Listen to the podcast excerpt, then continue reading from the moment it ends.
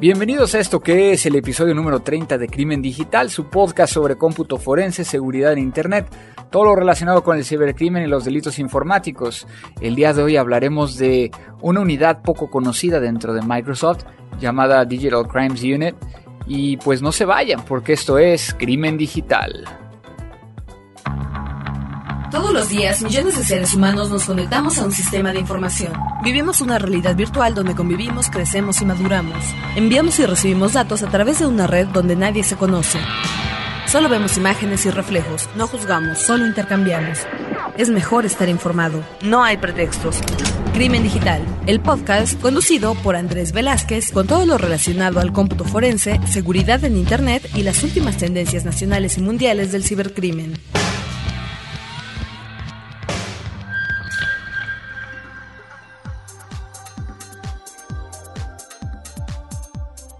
Pues amigos, estamos de regreso después de unas merecidas vacaciones de Semana Santa que vamos a estar platicando el día de hoy de una nueva, bueno, no es una nueva unidad, pero, pero, mucha gente no la conoce. Pero vamos a iniciar saludando a todos ustedes que nos hacen favor de contactarnos en arroba crimen digital, el Twitter de, de este podcast, o en contacto arroba crimendigital.com o en mi Twitter que es arroba cibercrimen. Recuerden, mándenos sus comunicaciones. Por aquí tengo algunas dentro de, de, Twitter, por ejemplo, donde pues se sorprenden de la voz que traía yo en el episodio pasado, en el 29. Efectivamente, eh, por aquí Rock Me, que se escuchaba increíble la voz. Lamentablemente ya estoy regresando a mi voz original. Por acá también Snaker Security, que, estaba investigando sobre el tema de derecho informático en México. Eh, y que gracias por el dato. Ahí cuando hablamos de, de la recomendación. Por acá DXP2 también saludamos. Somer Elías que estuvo en el podcast pasado y que ahora estuvo retuiteándolo por ahí. Qué bueno que, que estén involucrados en, en, todo esto. Bienvenidos a todas aquellas personas que nos están escuchando por primera vez. Sé que son, son muchos debido a que he estado por ahí en algunas universidades. Estuve dando unas conferencias en el Estado de México, en, en Monterrey, en Guadalajara, dentro de la Ciudad de México. Sin embargo, ahorita me encuentro en Belo Horizonte, Brasil, eh, haciendo la, la, grabación de este, de este podcast gracias a la, a la, tecnología y bueno, ya después también enviándoselo al, al buen Abel allá en cabina para que termine de, de editarlo y subirlo a la página como debe ser cada, cada 15 días. También por acá, dentro del correo electrónico, tengo a, a Mark Rivero, que de hecho él nos, nos escribe desde España. Entonces, si alguien anda por allá, nos habla acerca de un congreso de seguridad informática que es el que tiene más antigüedad allá en España, que bueno, como lo leo aquí es No Con Name, que va a realizarse el día 16 y, y 17 de septiembre en Barcelona, para todos aquellos que, que, anden por allá, o incluso, bueno, si andan en otros países de acá de, de América Latina, pues que se pueden llegar a dar una, una vuelta. El sitio web es eh, http dos puntos diagonal diagonal no con name.org. De todas maneras lo voy a poner ahorita dentro del post de este podcast por si alguien tiene interés, pues que ande por ahí, pueda llegar a asistir.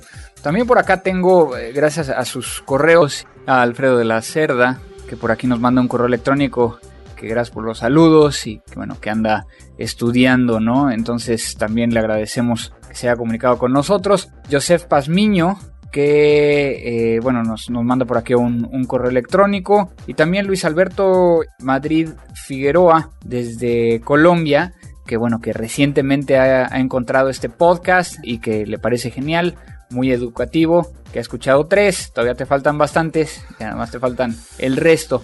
Entonces, bueno, eh, esas son algunas de las, de las cosas que tenemos por aquí. Recuerden también los mensajes que nos dejan directamente en crimendigital.com, donde tengo aquí a Jaime Juárez, como siempre, dando su punto de vista con respecto a, los posts y al, al, podcast. Y también por acá a Germán Coral, donde eh, quiere que toquemos temas más técnicos, más operativos, como los de los primeros capítulos. Voy a llegar a eso, voy a llegar a eso, eh, no, no se me estresen. Eh, ahorita precisamente con tanto viaje no me ha dado tiempo de, de, de estar desarrollando un, podcast un poquito más dedicado a la parte técnica, pero bueno, estamos trayéndoles y, y, sin dejar de grabar cada 15 días los podcasts. Entonces, vámonos a, a continuar. No se vayan, vamos a lo que sigue. Lo nuevo. El día de hoy les traigo una entrevista con Marcia Teixeira de Microsoft y bueno, nos va a platicar acerca de esta unidad y lo que hacen en América Latina particularmente para poder apoyar lo que sería el Internet Safety o la seguridad en Internet. Vamos con la entrevista y ahorita regresamos. Crimen Digital. Amigos de Crimen Digital, el día de hoy estamos con Marcia Teixeira que es una persona que, bueno, ahorita se va a presentar ella misma. Pero bueno, bienvenida Marcia, muchas gracias por, por esta oportunidad de platicar contigo. Muchas gracias Andrés, trabajo acá desde la oficina regional de Microsoft para América Latina en un departamento conectado al área jurídica de Microsoft. La unidad se llama en inglés Digital Crimes Unit que es la unidad que trabaja en conjunto con otras áreas de Microsoft para promocionar la Internet segura. Ok, pero bueno, eres brasileña. ¿Es así? Sí, soy brasileña y trabajo en Microsoft hace 15 años ya. Trabajé en diversas áreas y hace 18 meses, año y medio, que estoy trabajando en esta área que, que ahora tengo bastante contacto contigo, Andrés. Claro, claro. Bueno, platícanos un poquito del tema de Digital Crimes Unit. ¿Qué hace esta área dentro de Microsoft? Porque muchas veces pensaríamos de que Microsoft no tiene nada que ver con esto. Entonces, a ver si nos puedes platicar un poquito más de ello. Sí, sí. Bueno, empiezo a decir que todo el tema de Internet segura está directamente conectado con la misión de la compañía. O sea, Microsoft quiere como misión de la compañía tener, uh, ayudar a las personas, a los negocios, a escuelas o a todos los tipos de instituciones a que puedan alcanzar su pleno potencial, ¿no? Entonces, como compañía, ese es nuestro objetivo. Y para que esto pase, nosotros queremos que la Internet sea lo más segura posible. Esto incluye una área preventiva, o sea, educar a los usuarios para que sepan justamente cómo utilizar.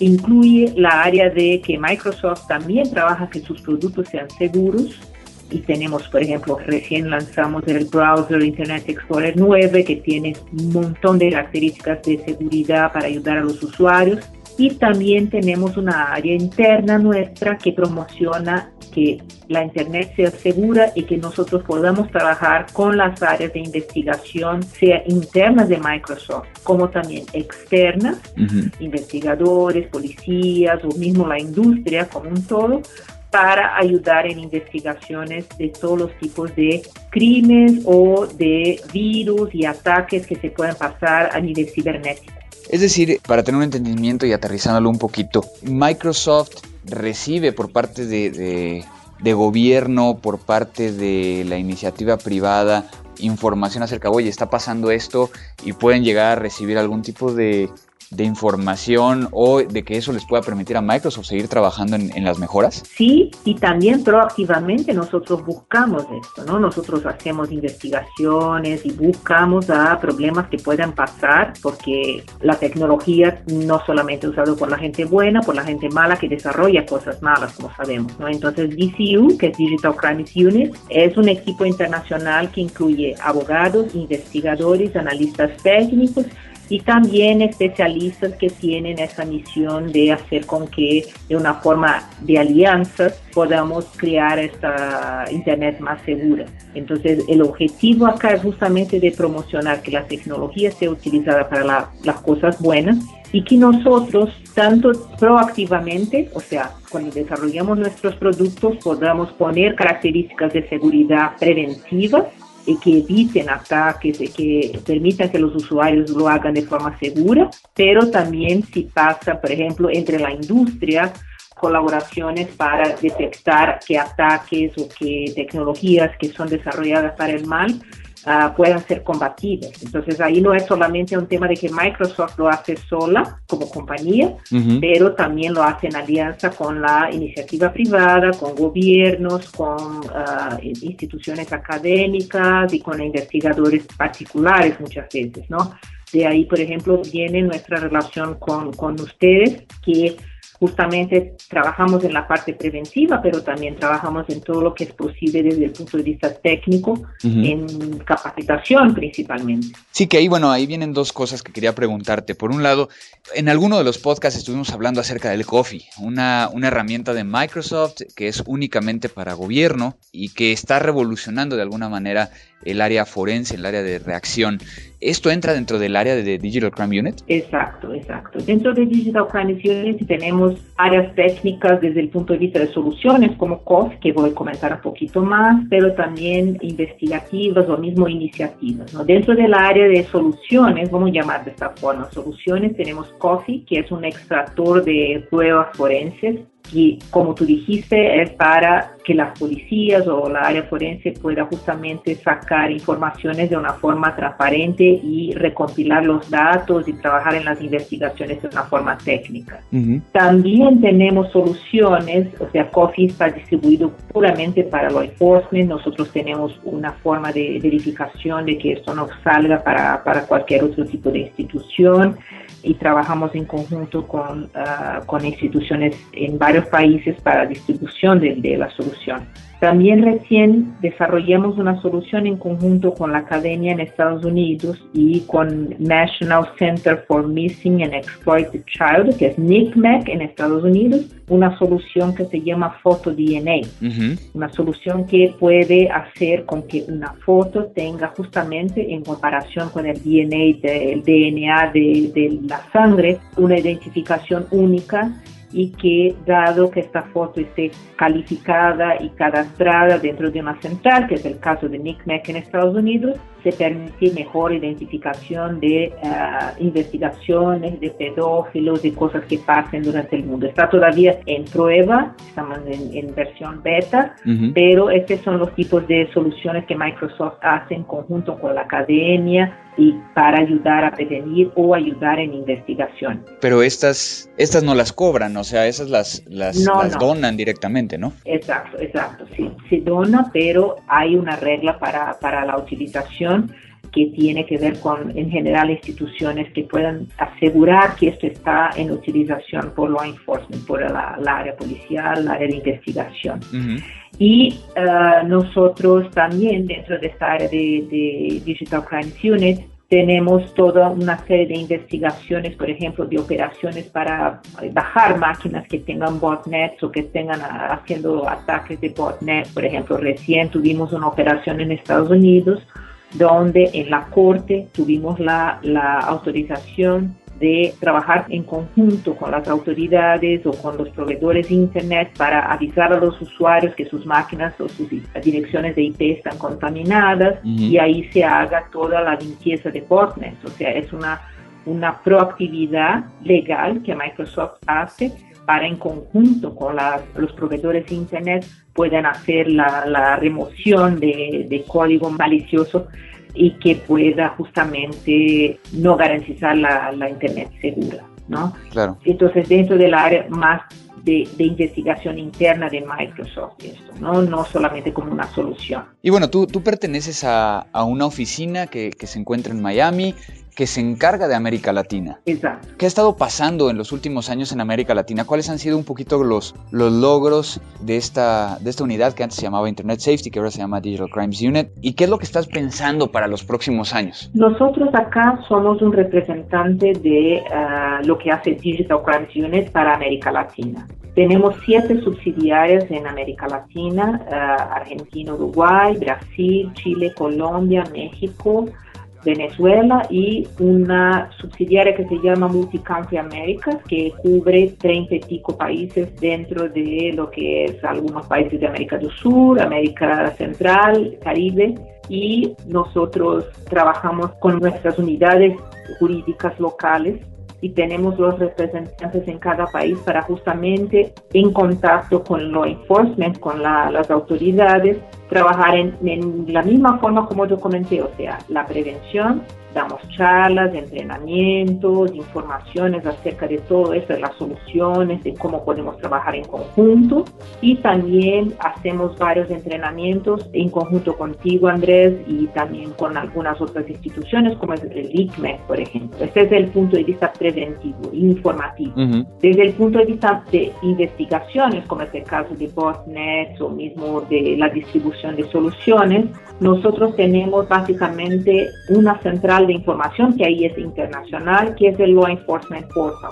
Entonces, este es un portal exclusivamente dedicado a las autoridades, o sea, hay que, que buscar con Microsoft directamente la forma de solicitar acceso a este portal y la forma es enviar un correo a leportal.microsoft.com para solicitar acceso a este portal. Se está renovando ahora el portal y también tenemos un evento anual que se llama Digital Crimes Consortium, que una vez al año reúne a autoridades de investigación de todo el mundo donde discuten las tendencias, las mejores prácticas, las colaboraciones internacionales en términos de investigación y de prevención para los crímenes cibernéticos. Claro, pero aquí eh, dejar muy, muy, muy claro, ¿no? Para solicitar el acceso a este portal deben de enviar un correo desde una cuenta gubernamental, ¿no? O sea, que, que sea del área de policía. Exactamente, exactamente. Ya sea policía o, procuración de justicia, lo que sea de cada uno de los países. Entonces, aquellos policías que sé que muchos de, ustedes nos, nos, escuchan aquí en Crimen Digital, pues así es como podrían llegar a tener contacto. Y es también ese medio, porque muchas veces a mí estos policías me dicen, oye, ¿y cómo puedo llegar a, ir a estos eventos como, como el, Digital Crimes Consortium?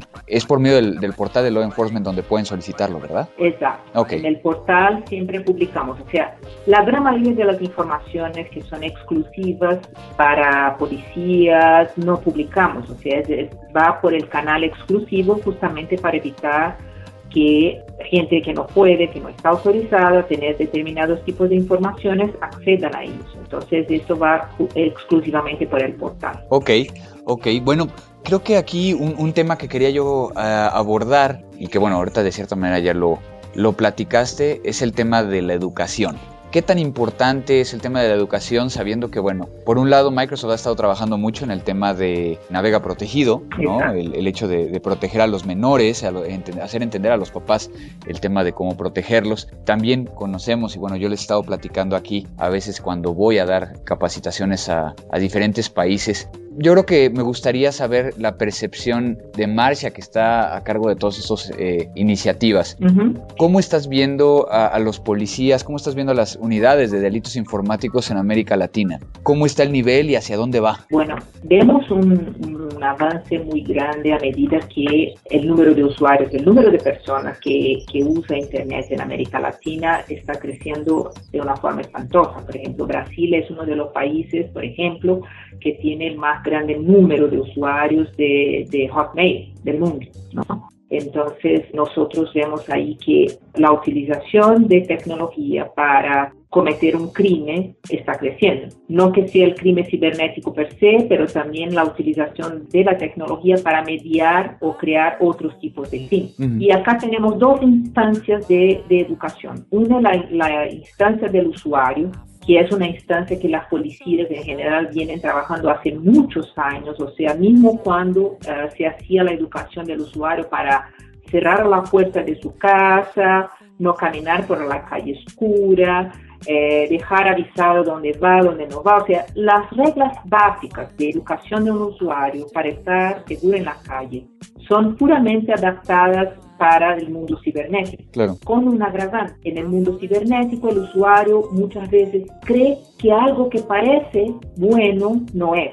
Así también en la vida física, como decir, pero en la Internet es un poco más complejo. Y ahí nosotros trabajamos justamente con iniciativas como las que mencionaste tú, Andrés, de La Vega Protegido, donde trabajamos con estudiantes, padres de familia, maestros y bastante trabajamos con policías porque sabemos que en este tema de educar a los usuarios, las policías tienen esfuerzos brillantes y muy buenos en varios países. Muchas fiscalías en, Latinoamérica tienen ah, trabajado con escuelas, de todo para ayudar a los niños a comprender cuando uno está haciendo para ah, cosas bien o cosas malas, porque muchos de los pedófilos muchas veces se disfrazan y actúan como personas que no son. Entonces, esta es una parte clave y Microsoft tiene una alianza que en, en Latinoamérica se llama Navega Protegido y que juntamente con, con, varias instituciones en varios países nosotros trabajamos desde el punto de vista educativo. Pero también tenemos la educación de las autoridades, porque cuando están haciendo investigaciones, no solamente los investigadores, pero también jueces, fiscales, necesitan comprender qué es una evidencia, cómo se conduce la, la evidencia, qué es un IP, o sea, nosotros cada día más vemos que las autoridades conocen las terminologías, pero el avance tecnológico es muy rápido. Entonces, como un ejemplo, muchas veces un spam, un botnet, parece que fue enviado por una persona, o sea, puede hacer con que una, un análisis básica de una investigación lleve a una persona, pero no necesariamente es un crimen cometido por una persona, es por una máquina que está contaminada, por cosas que pueden no pueden ser intencionales. Entonces ahí entramos en un tipo de capacitación, de una necesidad de conocimiento que es mucho más en profundidad técnica. Y es ahí donde nosotros en DCU, ahí es no solamente Microsoft como iniciativa, pero nuestra área Digital Crimes Unit, en conjunto con socios de, de negocio como Mática y como otros como ICMEC, queremos justamente dar ese tipo de conocimiento. El Law Enforcement Portal tiene muchos artículos que ayudan a comprender este tipo de investigación el evento que comenté, Digital Crimes Consortium también, y las grandes alianzas que tenemos con, Anti-Phishing Network, instituciones que promocionan la, el combate al spam, para que la industria pueda, en conjunto con law enforcement, con las autoridades, de todo, dar un conocimiento legal desde el punto de vista investigativo. También tenemos todo el tema legal per se, entonces nuestros grupos de, abogados trabajan en conjunto con instituciones como el Consejo de Europa, como legisladores, con instituciones que, que pretenden conocer mejor la aplicación legal y necesidades muchas veces de cambios legales para que la Internet pueda regular, regular no desde el punto de vista de, de nosotros, pero crear leyes que permitan que los crímenes sean justamente combatidos y que los criminales sean punidos cuando necesario. Claro. O sea, es bien complejo porque es un mundo nuevo desde el punto de vista legal y que necesita mucho mucha alianza en términos de eh, la industria. O sea, Microsoft ayuda bastante, está en contacto con, con la investigación, con los legisladores con los usuarios. O sea, son, son varias áreas, son varios pilares que necesitan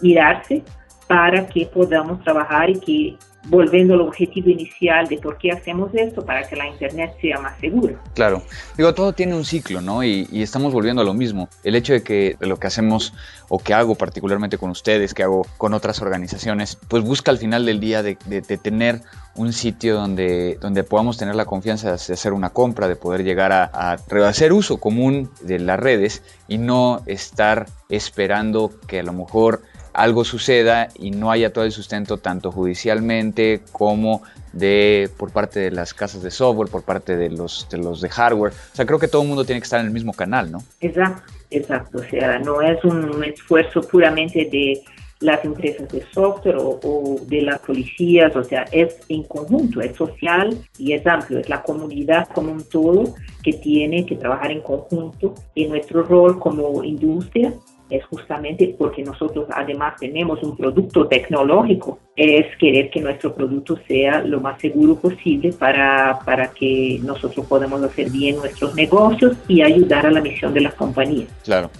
Bueno, pues Marcia, este, se nos acaba un poquito el, tiempo aquí en el, en el podcast. No sé si quieras agregar algo más. Bueno, quiero agradecer a todos por, por la audiencia y decirles que busquen a las páginas de Microsoft www.microsoft.com, todo el tema de seguridad. Tenemos también muchas cosas en la, el sitio de barra Latam, barra Protect, que tenemos bastante informaciones para para lo que es la protección y las informaciones extras, principalmente en el tema de seguridad. Muchísimas gracias, Marcia, por, por esta información que, bueno, es, es muy importante y que mucha gente no, no sabe o no conoce que existe esta otra faceta que de forma eh, gratuita, de forma altruista, pues Microsoft está, está realizando para poder llegar a, como tú lo dijiste, crear un Internet más segura. Muchísimas gracias, Marcia. Gracias, Andrés. Muchas gracias a todos. Hasta luego. Música.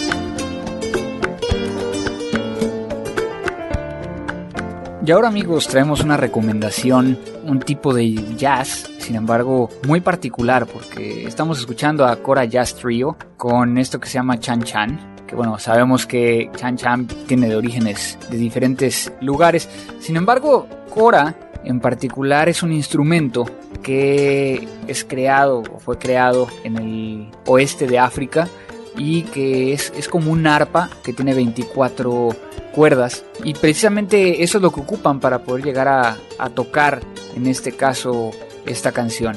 Vamos a dejarlos con Cora Jazz Trio y esto que es Chan Chan.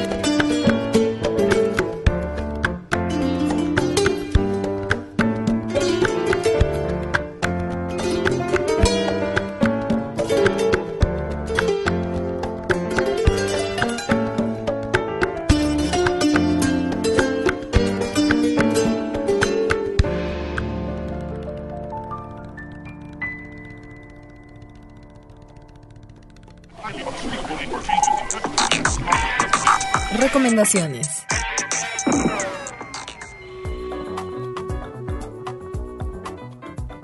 Y en la recomendación de hoy les traigo un sitio eh, que bueno, es un, lugar donde he encontrado información que me permite llegar a tener un entendimiento mayor con respecto al NTFS, el sistema de archivos. Es aquí donde, donde hay información acerca de cuál es la diferencia entre NTFS contra FAT, por ejemplo, las limitaciones, los tamaños, mucha información que si bien no, les, no la aprendimos cuando estuvimos en la escuela o que alguna vez vimos muy rápidamente, aquí me permite llegar a entenderlo correctamente. Veo, por ejemplo, aquí en una comparación entre NTFS contra FAT, por ejemplo, qué sistemas operativos pueden llegar a, leer cada uno de ellos. El máximo tamaño en, cuestión del volumen, por ejemplo, en NTFS eh, estamos hablando que son 2 a la 32 clusters menos un cluster como tal cuando por ejemplo en FAT12 que eran los floppies únicamente nos permitía hasta 16 megabytes. Entonces son algunas de las cosas que como examinadores forenses muchas veces tenemos que conocer. Este sitio se encuentra en muy sencillo www.ntfs.com